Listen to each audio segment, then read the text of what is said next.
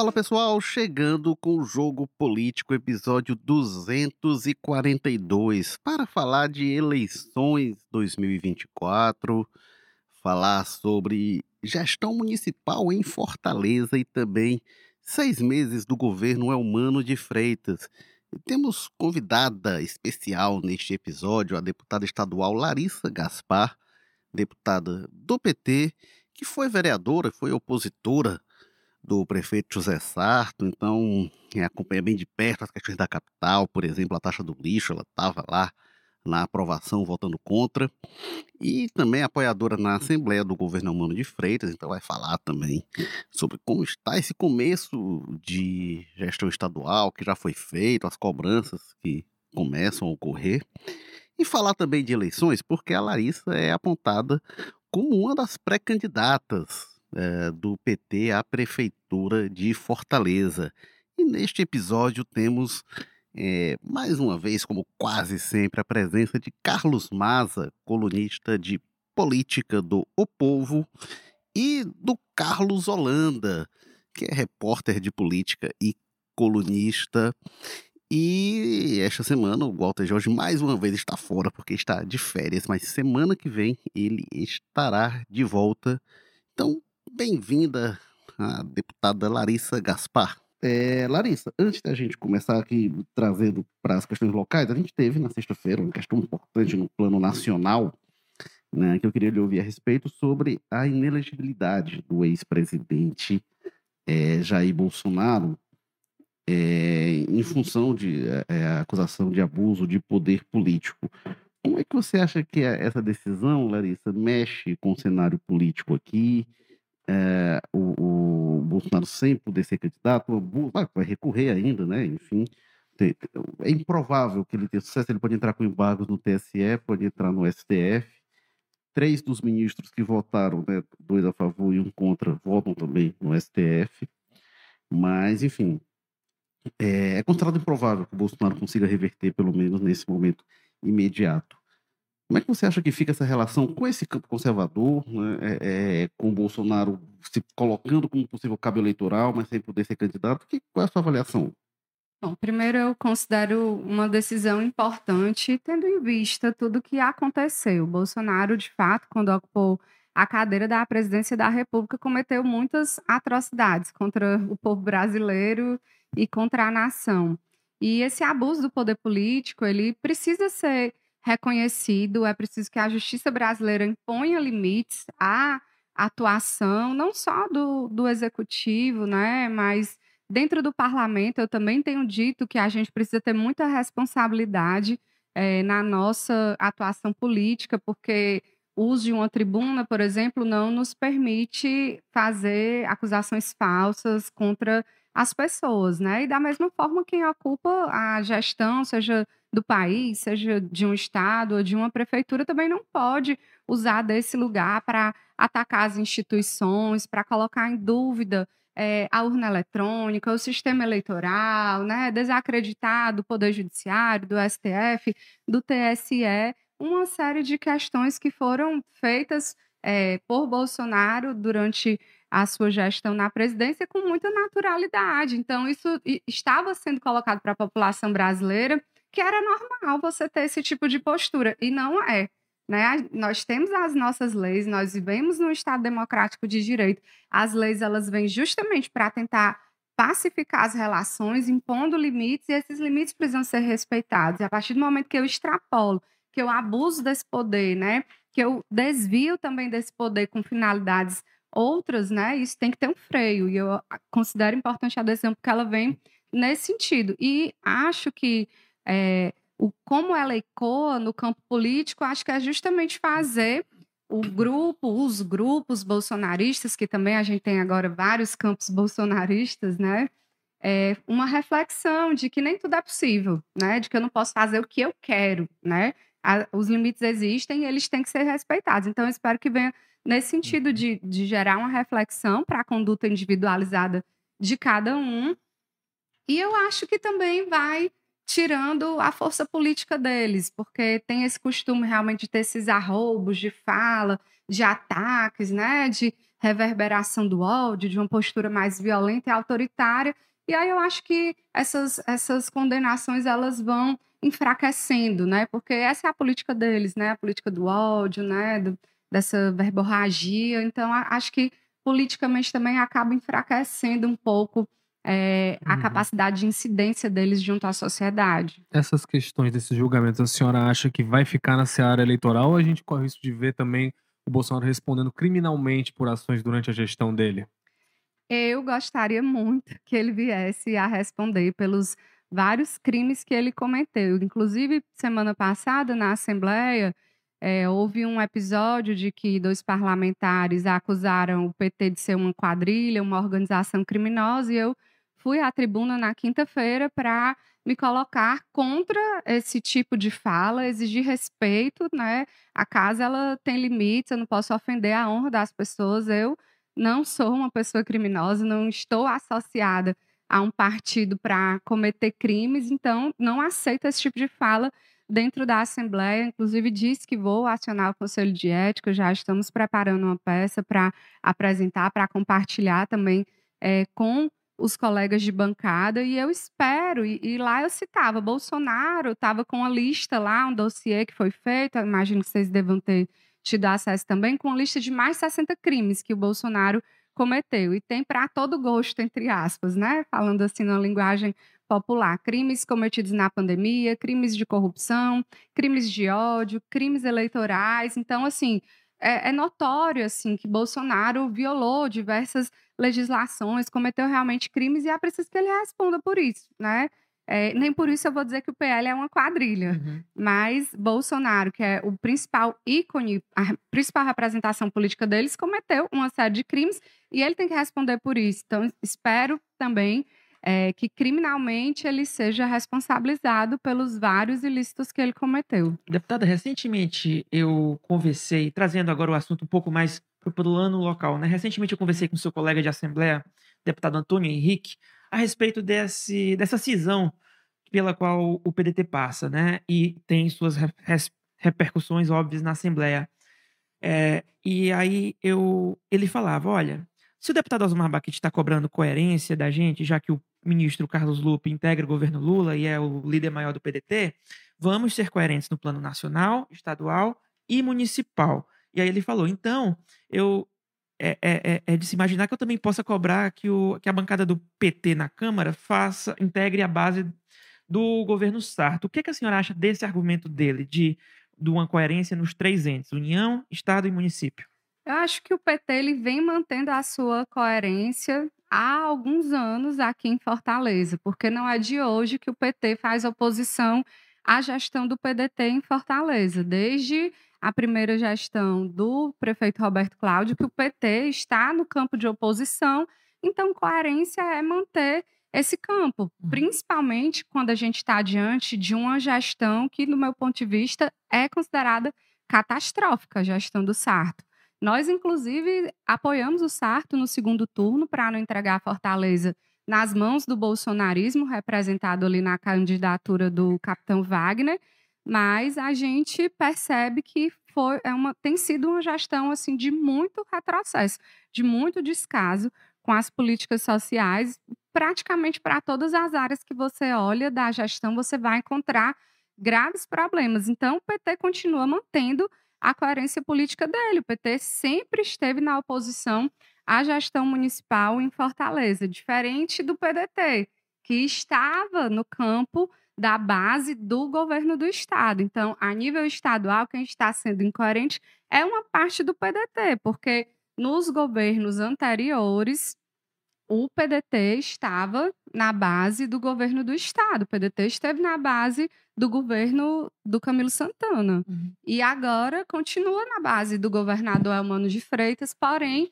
com algumas dissidências, que inclusive representam hoje uma minoria lá dentro. Então, existe essa problemática que eu entendo que o PDT tem que resolver, é uma questão interna do partido, mas em termos de coerência, o PT está sendo coerente, né? Há 12 anos vem aí no campo de oposição à Prefeitura de Fortaleza e mantém a sua coerência. Mas esses três dissidentes, eles podem cobrar, olha, já que a gente apoia o governo Lula e no nível estadual a gente apoia o governo humano, a gente também tem o direito de cobrar apoio ao governo sarto do PT. Ou a senhora acha que é descabida essa cobrança? Eu acho totalmente descabida. Eles têm o direito de pedir o apoio, né? E a gente tem o direito de negar. E Então, uma coisa muito dessa relação, que inclusive está sendo o grande tema da Assembleia e da Câmara Municipal esse ano, quase todo dia a gente tem discurso nessa linha, é esse meio que um puxando para o lado para o outro, né? Os deputados aliados do prefeito José Sarto lá na Assembleia todo dia vão lá e reclamam que é o governo do estado, o humano, cortou verba que sustentava a tarifa de ônibus, cortou verba do IJF, tá fechando emergências, aí a população do interior vem para Fortaleza, aí o humano já disse que não é bem assim, né? Que essa verba, na verdade, era o contrário, o estado dava mais do que deveria. Como é que a senhora vê essa questão aí? É, é, cortou de fato a verba do IJF, não acaba prejudicando a cidade mesmo, ou tem ali uma, é, uma estratégia no discurso desses deputados? Na verdade, essas colocações, para mim, não passam de uma construção de narrativa para justificar os graves problemas da gestão do Sarto em Fortaleza. A Prefeitura de Fortaleza, se você for olhar o orçamento da LOA de 2003, teve foi um crescimento muito positivo. Uma arrecadação que no passado era de 8 bilhões, no máximo 9 bilhões, foi para mais de 10 bilhões. Então, existe recurso suficiente para você organizar a execução das mais diversas políticas públicas que importam para uma cidade. O que acontece é uma má gestão, uma má administração. Então, para mim, é uma narrativa construída de perseguição, de vitimismo, para justificar o verdadeiro perseguidor do povo de Fortaleza, que é a gestão do Sarto. Né? Se há alguém perseguido, é o povo de Fortaleza com essa má gestão do prefeito Sarto. Então, ele tem que acordar e fazer aquilo para o qual ele foi eleito, que é administrar a cidade. Esses recursos, por exemplo, do transporte coletivo, eu me lembro muito bem, porque eu estava vereadora à época e foi um suporte, um auxílio que veio num período emergencial, que foi justamente o período pandêmico. Então, foi um subsídio que foi dado ao sistema de transporte público para realmente não haver um prejuízo econômico para as empresas, coisas que, inclusive, eu é, já questionava como vereadora, porque como é que você tem o serviço de transporte coletivo piorando a cada dia, com superlotação, o maior quarto tempo de espera do país. Eu mesma fiz a experiência de pegar um ônibus numa manhã lá no Jardim das Oliveiras e eu esperei uma hora na parada para conseguir pegar o ônibus para o meu destino. Então, você teve redução das linhas de ônibus, que isso, consequentemente, aumenta o tempo de espera. Você teve redução do número de veículos na frota, que também vai aumentar o tempo de espera. Você demitiu cobradores e o Sarto ainda fez uma promessa de não aumentar o custo da passagem e ainda prometeu que ia estudar a implantação da tarifa zero para estudantes. E ele foi totalmente contrário ao que ele mesmo disse, porque ele fez foi aumentar o valor das passagens. Né, com toda essa problemática, né, o, o serviço piora a cada dia e você tem ainda um valor no aumento da passagem, tendo tido uma diminuição do custo, porque se você tem menos veículos circulando, se você não tem boa parte da mão de obra, mais de mil, 4 mil trabalhadores desempregados, no meu ponto de vista, era para ter uma redução do valor da passagem, não um aumento. É, é, deixa eu trazer aqui alguns comentários. Quem quiser participar ao vivo com a gente lá no YouTube, eu falei que tinha muito comentário no início, é porque no começo eu comecei falando aqui, estava sem áudio, mas voltou rapidinho antes de eu ter de avisar. Obrigado a quem alertou aqui a gente. É, e aqui o Paulo Sérgio dizendo, vamos falar de eleição 2024. Vamos sim, já já. É, a Zilda diz aqui que respeito, a gente não vê há muito tempo, isso nosso país virou uma vergonha. Limite tem que ter esse desgoverno, não sei qual, mas enfim. É, o Paulo Sérgio diz, pergunta aqui, não sei se a Larissa sabe, mas ele pergunta quem que é o humano vai apoiar em Baturité. Você sabe, Larissa? Ainda não. Aí a Rosa diz aqui, Larissa, você é guerreira, parabéns.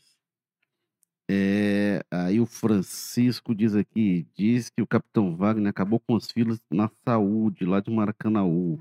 Ele deu tiro, ele diz, ele deu tiro para cima e saiu todo mundo correndo, zerando ah, sim, só se for.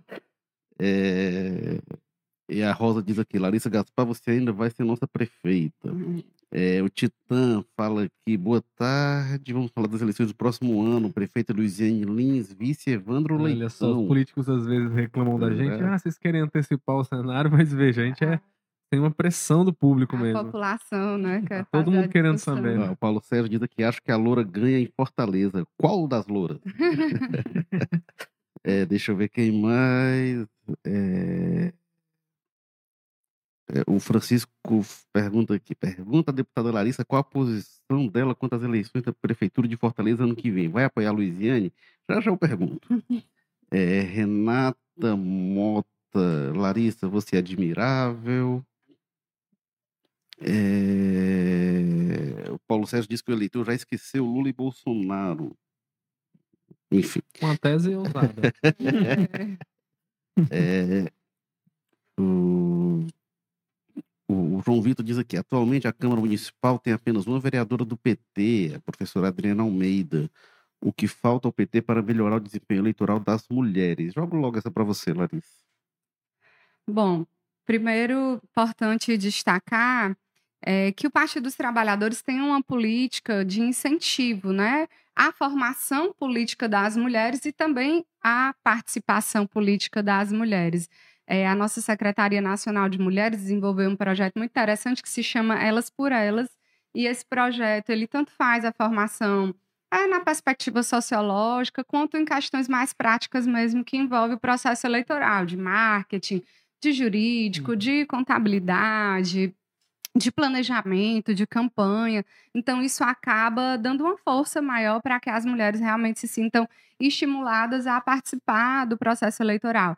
A cota de gênero, ela é estritamente cumprida dentro do nosso partido, né? 70% de um gênero, 30% do outro. Eu espero que um dia seja 70% de mulheres, 30% de homens, mas é uma caminhada que foi iniciada, tal hora, como diz uma amiga minha, a gente chega lá.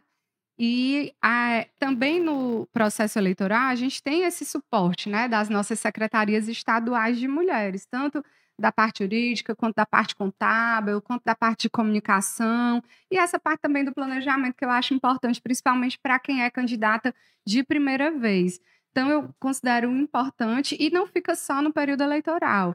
Agora mesmo esse ano já aconteceu o festival Elas por Elas, que também agrega a perspectiva cultural, é, de fomentar a participação cultural das mulheres, os grupos é, femininos de música, de teatro, de dança, de produção de alimentos, né? Então, um festival onde a gente debate política, faz formação política e também promove a participação cultural das mulheres, traz essa valorização. Então, acho que dentro do PT é, caminha bem e a gente precisa garantir, né, ampliar, assim, para que todos os demais partidos também possam ter essa política real de incentivar as candidaturas femininas. Veja, a gente viveu um processo de exclusão da possibilidade de participar da política por muito tempo. A gente só conquistou o direito de votar 400 anos depois que os homens já votavam, né? Ou seja, quatro séculos aí de ausência da voz das mulheres representada na política. Então, de fato, nós precisamos de ações afirmativas e eu acho que essas legislações que já nem são tão recentes assim, né? Mas, bom, são novas, né? Elas que garantem tanto essa questão da cota de gênero na formação das chapas, quanto também um recurso específico para fomentar as candidaturas das mulheres, quanto também um recurso específico para a formação política das mulheres dentro do partido, que isso deve ser tocado em forma de uma política permanente. Então, eu acho que é positivo, mas é como eu digo, precisa, principalmente no período eleitoral, que haja realmente esse processo de fiscalização, né, que cumpre a sociedade de uma forma geral, mas também ao Ministério Público Eleitoral de realmente verificar se a cota de gênero está sendo cumprida de modo a possibilitar a eleição de mais mulheres, né, de que não haja desvio de recursos das candidatas mulheres para favorecer os candidatos homens, que são geralmente os donos dos partidos, né? É importante que esse poder também é, político intra-sigla nas direções ele seja compartilhado com as mulheres. A gente tem a sorte de está num partido que é presidido por uma mulher de pulso muito firme, né, que é a nossa companheira Gleisi. Outros partidos também têm mulheres nas suas presidências e é importante que isso possa se ampliar, né, que as mulheres não fiquem ali só nos cargos de secretária, né, para organizar tudo para os homens tocarem a política, né? É importante a gente dividir também esse espaço de decisão partidária, de condução dos rumos do partido por mulheres. A senhora defende é, que o PT tenha uma candidatura própria à Prefeitura de Fortaleza ou a senhora não vê problema, por exemplo, num arranjo em que a cabeça de chapa seria de um filiado a outro partido e o PT entrasse como um componente dessa chapa, por exemplo, do Evandro Leitão? Eu defendo que o PT ele tenha candidatura própria.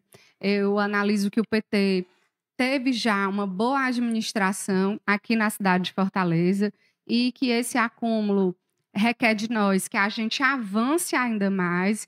E eu entendo que a gente está numa conjuntura muito favorável para que o PT tenha um candidato, uma candidata própria, uma candidatura própria, e que ela seja vitoriosa, porque a gente tem aí o governo federal, tocado pelo presidente Lula, nós temos aqui o governo estadual, tocado pelo governador Elmano, então, acho que esse conjunto de articulações nacional e estadual possibilita que o PT realmente possa conquistar a Prefeitura de Fortaleza, né? E acho que a nossa tarefa agora é construir esse projeto político para a cidade, dialogando com os fortalezenses e dialogando também com os outros partidos, porque não vai ser uma candidatura pura do PT. Então, a gente precisa também construir esse diálogo com as outras forças políticas é, aqui na capital e apresentar um projeto que a população entenda como sendo o melhor para a nossa cidade. Ainda sobre esse tema, é, a, neste século, a deputada federal Luiziane Lins foi candidata quatro vezes. Duas ela ganhou,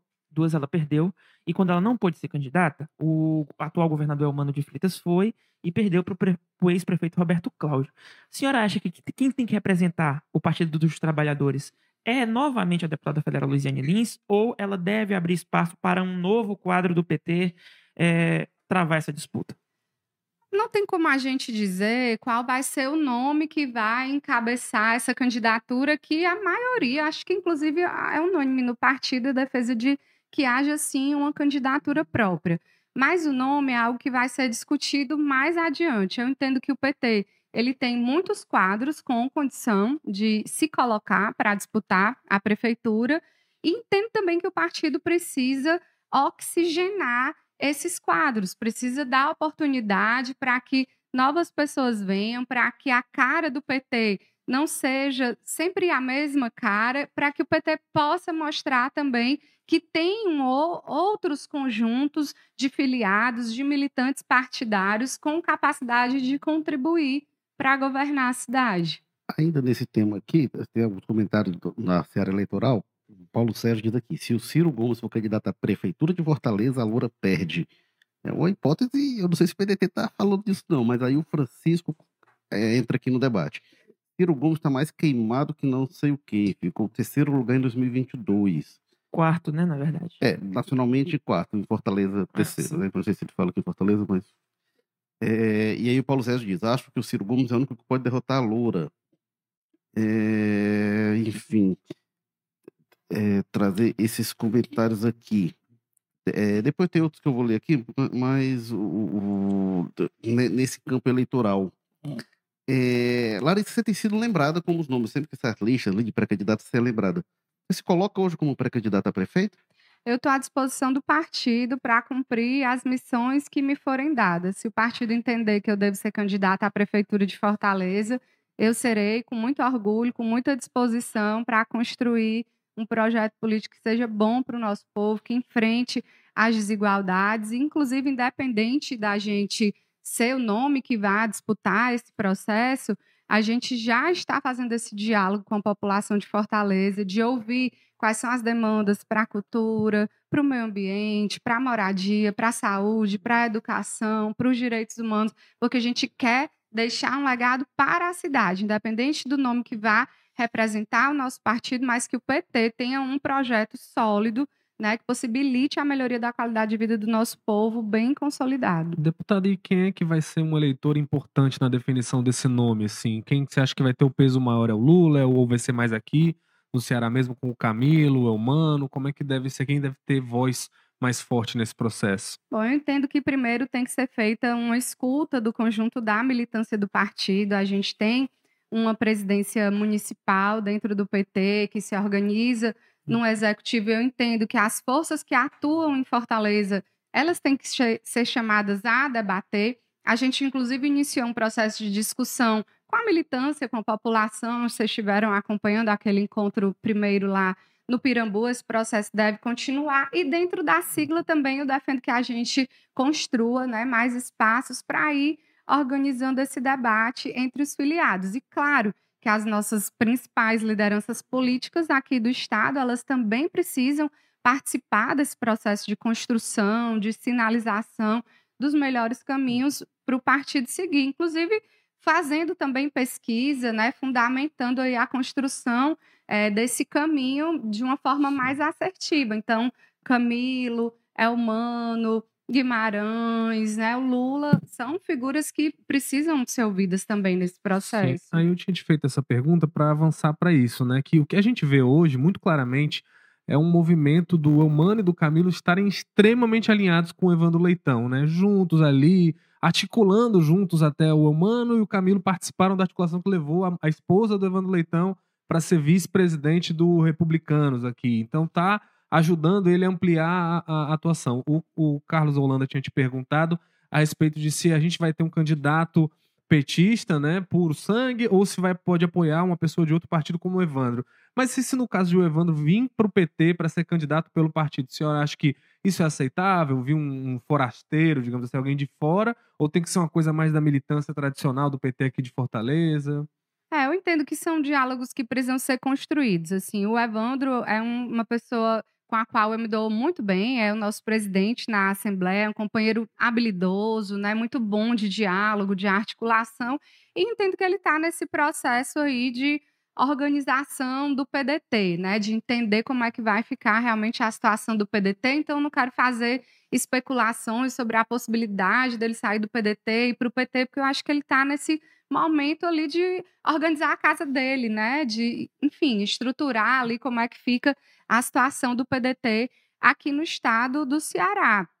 E é natural que haja essa boa relação do Camilo e do Elmano com o Evandro, porque ele foi um companheiro que ajudou muito é, no governo do Camilo, como presidente da Assembleia, a gente sabe o papel importante né, de quem conduz o Poder Legislativo para o bom andamento também do Poder Executivo. Na campanha do Elmano, o Evandro também foi um companheiro que se comprometeu totalmente, né? Foi muito presente, ajudou muito. Agora também no governo do Elmano tem sido essa figura assim muito importante, né, que coloca as matérias para andar, enfim, né, que articula ali também a base do governador. Então é natural que haja essa boa relação, essa construção de outros espaços, inclusive, como você citou aqui o exemplo da, da companheira Cristiane, acho natural essa aproximação mas é, discutir os nomes dentro do PT, eu acho ainda distante, né? Tem muita coisa para uhum. acontecer daqui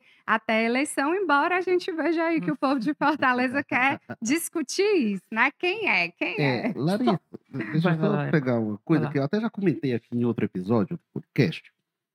É, quando você chegou na Assembleia, eu vi vários deputados estaduais hum, criticando você, ele questionando sobre, sobre nas primeiras votações que você fazendo crítica, o, o defendendo o humano, dizia, ah, mas com o Sarto era assim e tal. E você já fora da Câmara Municipal, alguns vereadores também falando de você lá. Na política, a gente sabe, assim, pode, pode ser que o pessoal não goste de você, o pessoal lá que falou, mas às vezes quando começam a mirar, eu digo, rapaz, eu não sei se a Larissa vai ser a candidata, se ela é a pré-candidata, tá crescendo aí. Mas acho que esse pessoal que tá batendo nela sabe de alguma coisa. Por que, que você acha que, de repente, o pessoal do PDT, um, um, um grupo ali, é, também do campo da oposição e também na Assembleia, alguns pedetistas miraram em você? Por que, que eles têm alguma coisa com você? Eu não sei, acho que tem que perguntar para eles, Érico, o que é que eles têm comigo, porque eu com eles não tenho nada. Mas, assim, eu sempre tive uma postura de de defender aquilo que eu acredito e logo quando a gente chegou à Assembleia, uma das primeiras votações se deu em torno da questão do ICMS, acho que é isso que você se refere. E na Câmara eu fui uma voz contundente contra a taxa do lixo. E aí as pessoas querem, né, construir narrativas para desconstruir a sua trajetória, a sua atuação, por qual motivo, não se sabe, mas fato é que isso acontece. Então, eles quiseram muito associar, inclusive, teve um dia que o presidente da Câmara teve a brilhante ideia de deixar a minha imagem no telão da casa por mais de 10 minutos de pronunciamento, uma foto minha com cartaz taxa do lixo não. E falando, né, das minhas posições, eu acho que até Isso, alguém. isso já você fora da. Eu já na Assembleia. Eu disse, bicho, eu virei um projeto de lei na Câmara que todo dia agora estão falando de mim, ou então é porque os colegas ficaram com saudade, não puderam demonstrar nesses seis anos que eu estive lá e estão demonstrando agora que eu estou na Assembleia. Teve, acho que alguém daqui do povo, não sei, acho que foi o Carlos Maza que fez um, um comentário, né? Que Que foi um dia que eu acho que teve bem uns cinco pronunciamentos falando de ti, né? Isso, e a minha foto lá estampada no telão da Câmara, e até o Carlos Maza colocou, né? Bom, não sei qual é o objetivo, né? Estão querendo atacar, mas só estão conseguindo é projetar o nome, né? Então, eu, eh, quiseram fazer todo tipo de comparação, mas para mim são duas coisas absolutamente distintas, né? A taxa do lixo, ela é uma criação, né? Um tributo novo que veio de uma forma altamente equivocada, uma matéria dessa natureza não é colocada para ser discutida no apagar das luzes de um ano legislativo. A matéria que chegou em dezembro tramitou na velocidade da luz, cheia de atropelos. Eu fazia parte da Comissão de Constituição e Justiça e eu fui saber da reunião que ia discutir essa matéria importante pelo WhatsApp com 30 minutos antes da reunião, faltando 30 minutos para a reunião. A sorte é que eu moro próximo à Câmara Municipal de Fortaleza, mas se eu morasse bem distante, eu não ia conseguir chegar a tempo, né? E assim, a comunicação por WhatsApp que você também não tá todo tempo olhando, mas por sorte eu vi.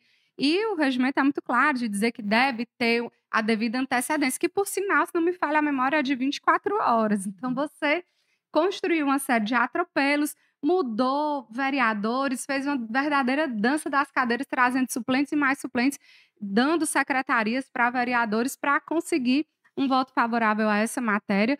Naquele momento, a gente até conseguiu barrar, destacando as isenções, mas em janeiro, novos atropelos de se convocar um período legislativo extraordinário que nem tem previsão no regimento interno da Câmara Municipal de Fortaleza, tem previsão de uma sessão extraordinária que acontece no período ordinário, mas não tem previsão de período extraordinário e você considerar ordinárias as sessões que aconteceram que num período que nem existe no regimento. Então, é, além das questões formais, as questões objetivas também relacionadas à lei. A lei do marco regulatório de saneamento, a legislação federal, ela é muito objetiva lá no caput do artigo 35 de dizer que, primeiro, o município pode instituir, mas ele também pode deixar de cobrar se ele comprovar que ele tem capacidade econômico-financeira de custear os serviços de manejo né, dos resíduos sólidos. E Fortaleza tem, porque tem previsão na LOA de 2023 para o serviço de coleta coletiva, de coleta é, de resíduos, né? Coleta seletiva não, que a gente ainda não tem implantada. Tem algumas ações pontuais, a exemplo do Ecoponto, mas a gente não tem uma coleta seletiva na cidade, não podemos dizer isso. Mas existe esse recurso previsto na LOA que, se não me engano, chega a ser mais de 350 milhões de reais por ano. Então, não precisa você criar um novo tributo para arrecadar dinheiro para pagar algo que já está previsto a execução com fontes bem específicas dentro do orçamento. E também a lei é muito objetiva ao dizer que para você instituir, você tem que considerar a renda da população, o volume de resíduo produzido e se você dá alguma destinação adequada a esse resíduo. E você pode combinar isso a outros fatores, como o tamanho da propriedade, etc. e tal. Mas o que aconteceu aqui em Fortaleza é que só foi considerado o tamanho da propriedade, né? Que, inclusive, já é usado como base de cálculo para a cobrança de um outro tributo, que é o IPTU, né? Um imposto. Então, você cria uma taxa que está coincidindo aí com a base de cálculo da cobrança de um imposto, de uma forma totalmente atropelada, sem considerar a renda da população e vende, joga na mídia que 70% do povo de Fortaleza vai estar isento. Mas veja se na legislação existe algum artigo que garante isso. Ou veja se existe algum estudo anexado que garante isso. O que apresentaram no dia para justificar foi um mapa, parte dele pintado de azul, parte dele pintado de vermelho, dizendo que aquilo ali representava a isenção. Mas com base em quê? Porque pintar um mapa, gente, o meu filho de 7 anos pinta, e isso não quer dizer que existe uma isenção de 70% da população da cobrança da taxa, né? Então, eu fui contra isso e totalmente diferente do ICMS, né? Que já era um tributo que já existe há não sei quantos anos no país, né? Que foi usado de uma forma totalmente eleitoreira pelo Bolsonaro, que eu não sei como é que não foi feito um controle de constitucionalidade dessa legislação aprovada pelo Congresso já às vésperas do período eleitoral, é, ferindo a autonomia administrativa dos estados com um impacto financeiro tremendo que aqui no Ceará chegou a 3 bilhões, somadas as perdas de 2022 com 2023, e que você precisa uhum. repor, e que vários estados já haviam feito, inclusive estados governados pela União Brasil, com um percentual bem maior né, de ajuste e coincidência já para o ano em que a lei foi aprovada, diferente uhum. daqui, que foi um percentual menor e que só vai incidir a partir de 2024. Sim. Aí, deputada, já que a gente está falando um pouco da gestão do prefeito e misturado ali com a eleição do ano que vem, como é que a senhora vê esse recente aproximação do Sarto ali com os vereadores bolsonaristas, uma conversa com esse setor mais da direita? Acha que o PT aqui em Fortaleza pode enfrentar ali, num segundo turno, eventual, uma aliança entre o Sarto e o Capitão Wagner, ou o pessoal do Bolsonaro, lá hoje pelo André Fernandes? Como é que vocês estão vendo essa, essa aproximação do prefeito com esse pessoal?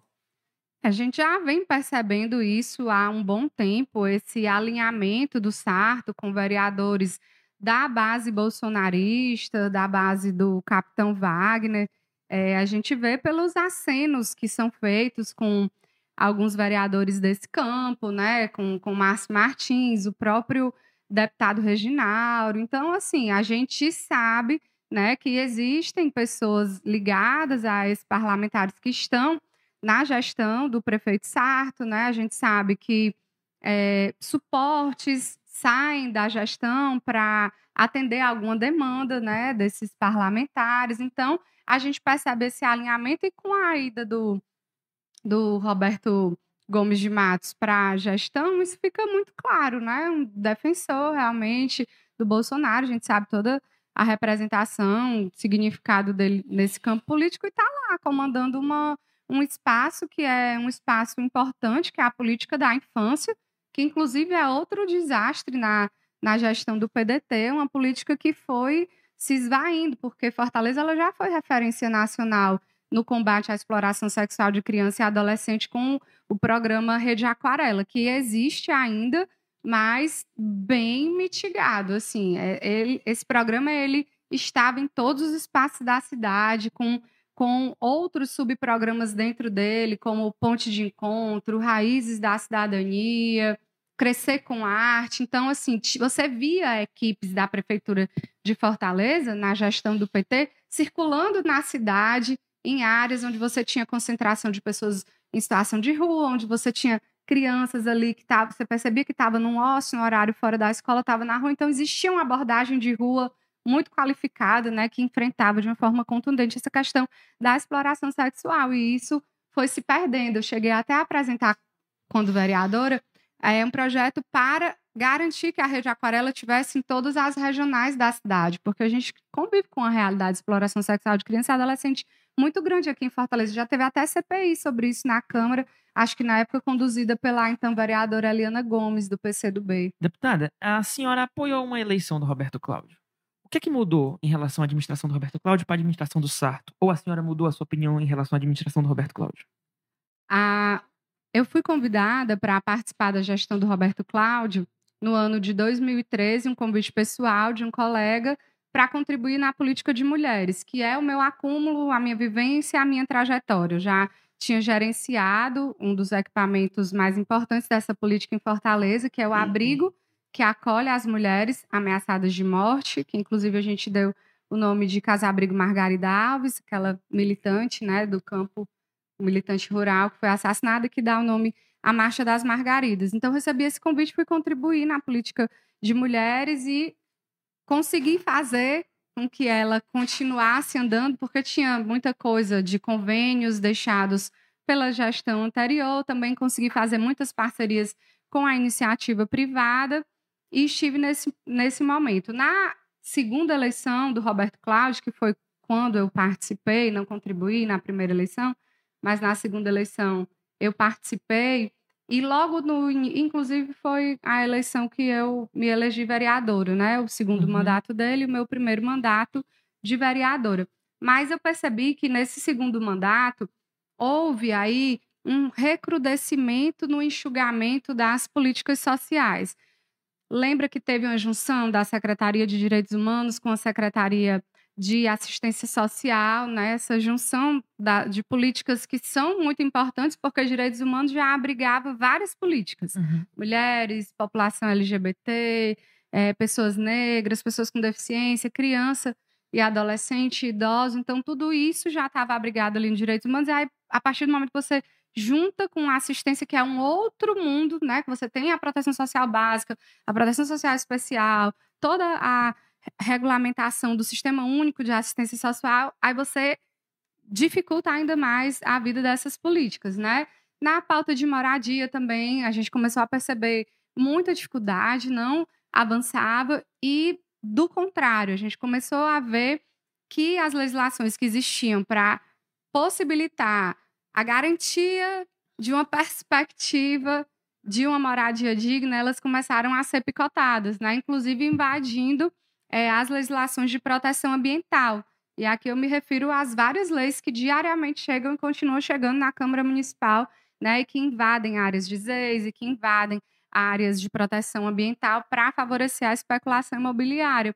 E muitas matérias também que começaram a chegar que, para mim, eram contra os direitos dos trabalhadores, como aquela votação da modificação do horário de funcionamento do comércio, que foi bem agitada na Câmara, não sei se vocês lembram desse episódio, e a partir disso foi havendo um distanciamento, né?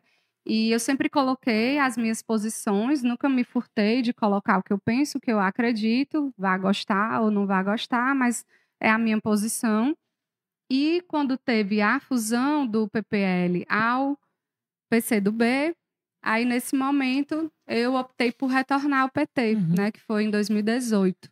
É, trazendo aqui é, é, a questão que a gente comentou, né? O Domingo Sávio fala aqui do, do PDT, dizendo que o PDT Nacional pode destituir o diretor estadual. Está tendo uma reunião agora em Brasília, né, do Diretório Nacional, da Executiva Nacional, depois que o Cid Gomes articulou que a convocação da, da Executiva é, Estadual, do, do, da, do Diretório Estadual.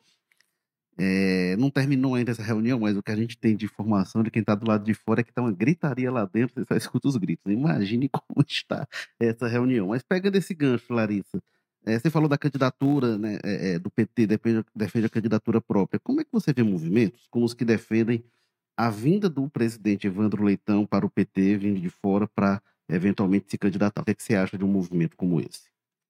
Assim, o, o deputado Evandro Leitão, ele nunca manifestou esse desejo de ir para o PT para disputar a eleição. E tem alguns colegas, é, como por exemplo o de Assis, que já fez esse aceno né, ao deputado Evandro, de ele vir para o PT, fazer uma composição para disputar a eleição.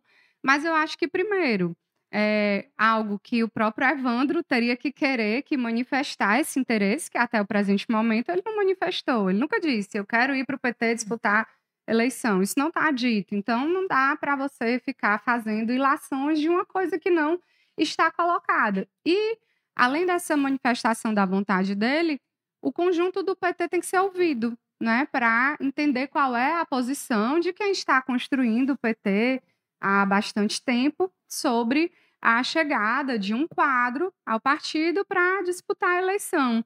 Inclusive, tem muitos filiados que estão nesse processo de articulação com pessoas de, de vários partidos nessa construção mesmo de fortalecer o PT, porque é também é, um desejo nosso, né, enquanto é, dirigente, partidário, representante parlamentar, fazer com que o PT cresça, com que a gente possa ter o maior número de vereadores possível, o maior número de prefeitos e prefeitas possíveis. Então, cada um de nós também está nessa articulação de trazer um colega para ser candidato a vereador, ou de trazer um prefeito para vir compor os quadros do PT, mas acho que isso tem que ser feito de uma forma dialogada, né? Sem ferir aí os, os sentimentos da coletividade pluralíssima que é o PT. A gente está pertinho aqui do fim do episódio, mas eu vou fazendo uma rodada rapidinho, perguntas e respostas, mas eu queria, eh, não posso deixar de, de abordar um tema que são seis meses do governo é humano. Né? Tem aqui o Emerson Cavalcante. Emerson, você não foi censurado, ele falou, não lembro os comentários aqui, é, porque a gente tá muito comentário hoje, tem muito assunto, mas enfim, o Emerson fala aqui, ó, o governador precisa tomar gemado castanhudo biotônico funtura para ter mais energia para trabalhar e mostrar resultado. É, Larissa, o que, que você acha de, desse começo do governo humano? Tem gente achando que está começando um pouco lento para um governo de continuidade. Qual é a sua avaliação até agora? Bom, primeiro eu acho que tem um grupo de pessoas que quer construir uma narrativa de que o governo do Elmano não mostrou a que veio. Eu discordo totalmente. Eu entendo que o governo do Elmano ele tem a cara do povo. É um governo popular, um governo democrático. É, essa fala até do colega no comentário, eu também discordo, porque o governador Elmano, se você acompanhar as redes dele, ele diariamente está em diversos espaços, nos municípios do interior do estado, aqui na capital, anunciando novos investimentos, anunciando novas obras construindo um plano plurianual verdadeiramente participativo, né, ouvindo as demandas das populações das regiões do estado do Ceará. Então, acho que o governador Elmano se esforça bastante né, para ser essa figura presente e é um governo popular, porque é um governo que dialoga com os movimentos sociais, que está aí fazendo essa construção do PPA participativo. E eu acho que já tem mostrado um conjunto de políticas públicas que são importantes. E aí também eu considero necessário é, deixar demonstrado, registrado o alinhamento também do governo federal com o governo estadual. Né? Tanto o governo Lula quanto o governo Elmano têm uma prioridade que está muito clara, que é enfrentar a fome. Né? O PT foi o partido que tirou o Brasil do mapa da fome no ano de 2014, que garantiu comida na mesa da classe trabalhadora, e essa é uma prioridade tanto do governo Lula quanto do governo Elmano. E foi lançado aqui um grande programa que é o Ceará Sem Fome, que tem sido muito divulgado, né, que já iniciou com várias etapas em execução. Já está acontecendo a entrega dos cartões alimentação, que vai transferir aquela renda de 300 reais para que as pessoas possam realmente adquirir alimentos e não passar fome. A gente é ainda um estado pobre, né? Então a fome ela ainda está presente na casa de muitas famílias cearenses. Além da questão do cartão, já está em processo de edital a chamada pública para garantir a inscrição das chamadas unidades gerenciadoras, que são as unidades que vão gerenciar as cozinhas comunitárias. Eu entendo que isso vai ser assim uma grande revolução no estado, porque vão ser 1.298 cozinhas comunitárias em todo o estado, cada uma delas produzindo 100 refeições todos os dias para distribuir às pessoas mais vulneráveis, né? Então, vão ser mais de 120 mil refeições por dia sendo distribuídas realmente para a população cearense. Eu considero isso muito significativo, fora a continuidade de programas importantes que foram deixados pelo governador Camilo, como o programa Mais Nutrição, o cartão Mais Infância, a política do Vale Gás, né? Tudo isso vai ao encontro desse conjunto de ações. O governador também anunciou um investimento importante para a agricultura familiar que também vai fortalecer essas ações da segurança alimentar, porque é o campo que produz os alimentos que a gente come, né? É, a senhora falou sobre a Câmara, mas na Assembleia não lhe incomoda a velocidade com a aprovação de alguns projetos? Tem coisa que chega de manhã e é aprovada ali no começo da tarde, projeto aprovado em fevereiro para valer no ano que vem, coisa que já foi desfeita, inclusive. Não está correndo mais do que precisa em algumas coisas, até assim, premiação do Ministério Público também, aí no caso da Assembleia, não é governo, mas coisa que chegou também nesse ritmo acelerado. Por que, a Assembleia está correndo tanto com alguns projetos? Eu acho que nós saímos de um desgoverno que atacou muito o serviço público. Tratava o servidor público como marajá, quando a gente sabe que a maior parcela do, do contingente de servidores públicos ganha muito pouco, né? não ganha dois salários mínimos. Então, Agora, com o governo Lula, a gente está tendo esse compromisso de fortalecer o serviço público. Isso é um compromisso também do governador Elmano. Então, considero que teve votações que elas foram, sim, bem céleres, mas para ir ao encontro das demandas do povo. A gente teve, por exemplo, a votação é, do piso dos agentes comunitários de saúde, de endemias. A gente teve o reajuste dos servidores públicos, que estiveram lá na Assembleia também se manifestando. A gente teve é, o piso do magistério. A gente teve aí a incorporação dos cargos da Saúde à CESA, né? Então, esses profissionais, que são 2 mil, né, da seleção feita, e que seriam, inclusive, terceirizados numa, numa, relação de trabalho mais precária, passam agora a ser estatutários, né, tendo, portanto, aí a tão almejada estabilidade funcional. Eu digo isso porque eu sou servidora pública municipal e, pelo menos nos nossos sonhos, o que a gente mais quer né, é a nossa estabilidade, é saber né, que a gente vai estar ali com autonomia para exercer as nossas atribuições, independente do governo que está na ordem do dia, né? Então, acho que tiveram essas matérias importantes, né, que foram votadas com celeridade, mas que precisavam ser, porque também é, os servidores, né, esses profissionais, eles estavam há um tempo já aguardando que essa demanda fosse atendida e o governo se prontificou e atendeu de uma forma rápida, né, esse pleito que chegou. É, mas teve coisa, por exemplo, a urgência do ICMS, que não foi tão rápido assim, mas não deu tempo nem de instalar as comissões, né? E era para valer para o ano que vem. Precisa, do, precisa de urgência nesses casos? Eu considero que algumas matérias elas precisam realmente assim de regime de urgência. Algumas matérias também que têm um trato mais difícil, né?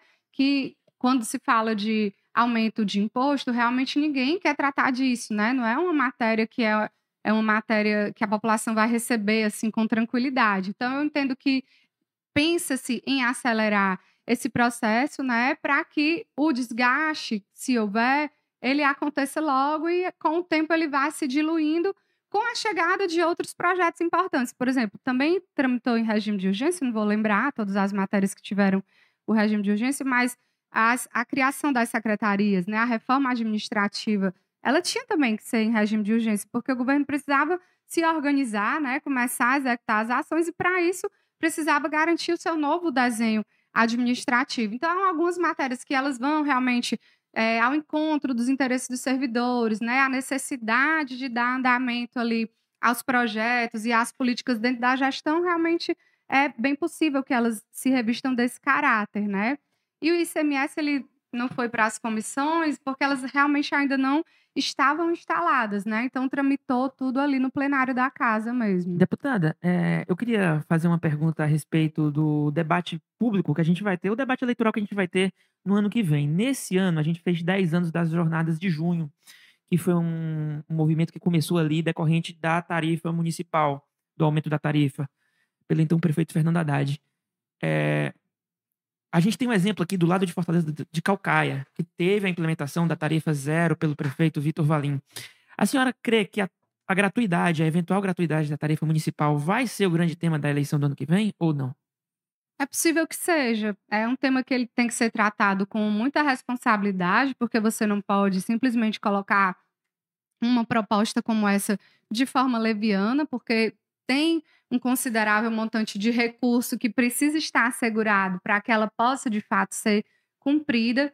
Mas eu sou uma que defendo gratuidade para alguns setores da sociedade que são realmente extremamente necessários e eu entendo que talvez se você não puder colocar isso como uma proposta geral, você pode avançar para alguns setores. Por exemplo, pessoas vivendo com HIV/AIDS no município de Fortaleza. É uma luta antiga, né? Eles têm essa gratuidade a nível de estado.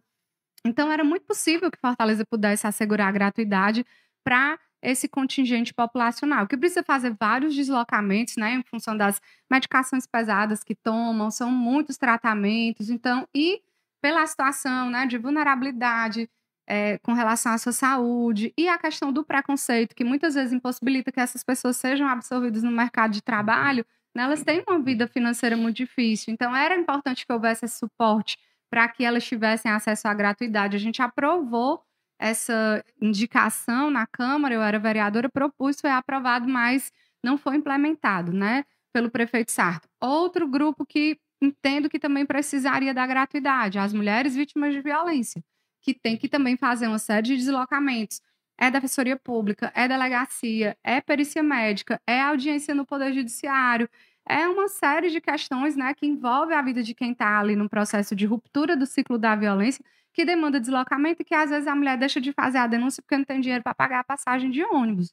Então é revoltante a gente ver situações como essa. Então eu entendo que esse estudo, pelo menos para alguns grupos, seria possível, como o próprio prefeito anunciou que ia dar tarifa zero para os estudantes, que é uma luta antiga né? Eu, quando militante do movimento estudantil, também participei de várias manifestações com essa temática é, e penso que isso seria possível, né? E o prefeito anunciou, mas não fez, fez o contrário, fez foi aumentar a passagem de ônibus em Fortaleza. Então, acho que é um tema muito importante, a mobilidade urbana. Aqui em Fortaleza, o sistema de transporte público está em crise. Eu tenho defendido uma auditoria porque não justifica. A passagem só aumenta e a prestação do serviço público está uhum. cada vez pior. Então tem que, tem que ser estudado o que é está acontecendo, para onde é que está indo todo esse dinheiro. Aí, deputada, é, no clima aqui de saideira, minha última questão aí, que o Érico disse que a gente ia fazer um giro final, eu queria te trazer dois personagens e que a senhora comentasse episódios é, relacionados. Primeiro, André Fernandes, né? Praticamente aí confirmado pelo PL lá que vai ser o candidato a prefeito de Fortaleza. É, enfim, né? Eu queria que a senhora comentasse como é que é ter uma figura como essa como candidato aqui, você acha que tem chance do, do tipo de discurso que ele tem ecoar entre a população da cidade? E a segundo personagem tem, tá com um perfil um pouco parecido ultimamente, pelo menos no linguajar, na, na provocação, que é o Ciro Gomes. Estava é, um pouco afastado da política cearense, voltou aí umas semanas atrás.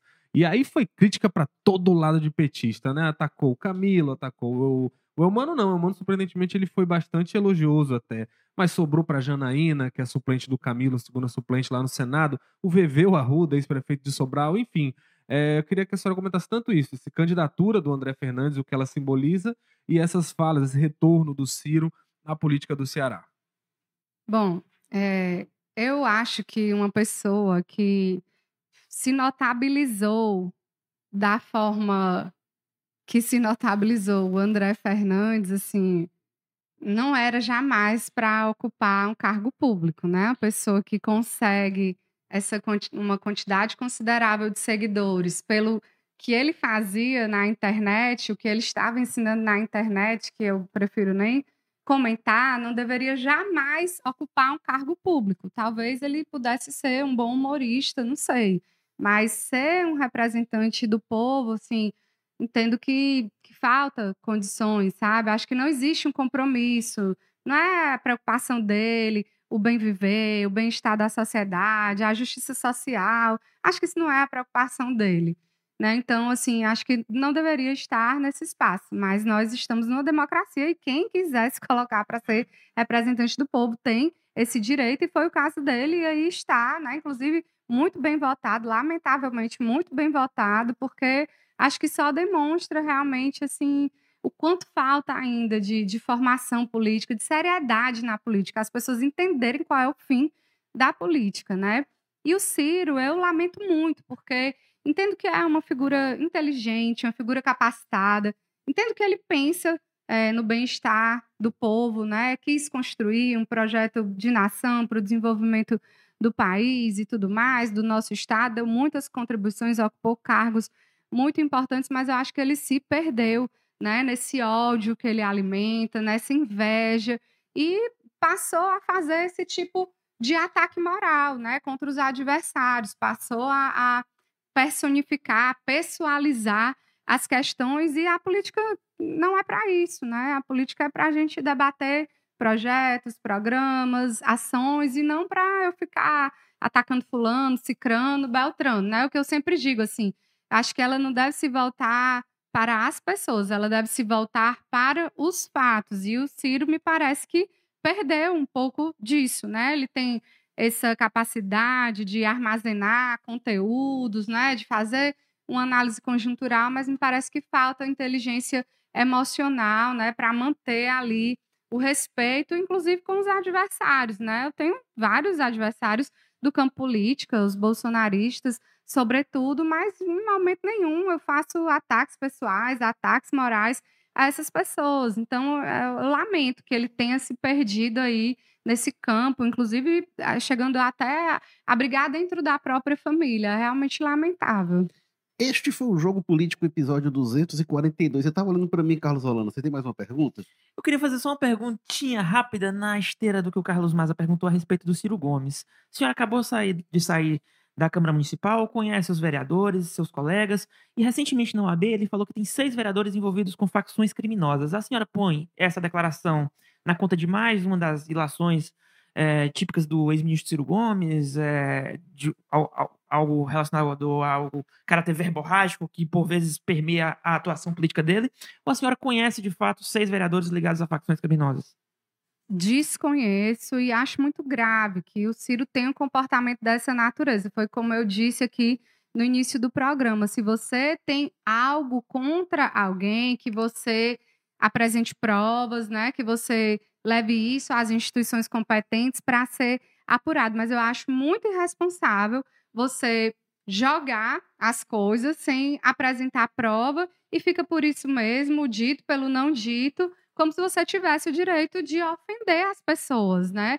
Inclusive, eu vi que a própria Câmara se manifestou. Acho que deve ser votado um requerimento contra essa fala do Ciro. E eu acho que os vereadores tinham que interpelá-lo pessoalmente para ele apresentar provas do que ele está falando, porque ele está colocando em xeque a reputação é do conjunto dos vereadores, é dos 43, porque você disse que tem seis, mas você não disse quem é, então pode ser qualquer um dos 43. Ele está acusando todos os 43 de possivelmente ter envolvimento com alguma organização criminosa. Isso para mim é grave, né? E eu, se estivesse lá, iria interpelá-lo para que ele apresentasse provas para dizer quem são, porque eu quero saber se existe esse envolvimento, não é para eles estarem ali dentro daquele espaço. É, 6 de 43 é mais de 10%, mas agora sim, este foi o Jogo Político 242. A gente agradece demais a presença da deputada estadual Larissa Gaspar. Obrigado. Espero que tenha sido legal para você também. Eu que agradeço, Érico, agradeço ao Carlos Maza, ao Carlos Holanda. Fico aqui à disposição. Agradeço aí também a participação dos ouvintes. Espero que vocês também tenham gostado. É, agradeço também ao Carlos Maza, colunista de política do povo. Valeu, Maza. Valeu, Érico, Cadu, deputada, muito obrigado. Foi um prazer e muito informativo e muitas declarações fortes, né? Vamos agora lutar aqui para transportar isso também para o portal em termos de texto, né? É, e agradeço também ao Carlos Holanda, ao nosso Cadu. Obrigado, Cadu. Valeu, Érico. Valeu, Maza. Muito obrigado, deputada Larissa Gaspar. Foi uma boa entrevista e estamos com as portas abertas para futuras conversas. Ah, muito obrigada. Ah, o pessoal sempre reclama que eu não me apresento. Eu sou Érico Firmo, gente. E semana que vem o Jogo Político está de volta. Eu não estarei, porque semana que vem eu vou estar de volta, mas o Walter Jorge estará aqui com vocês. Valeu, pessoal.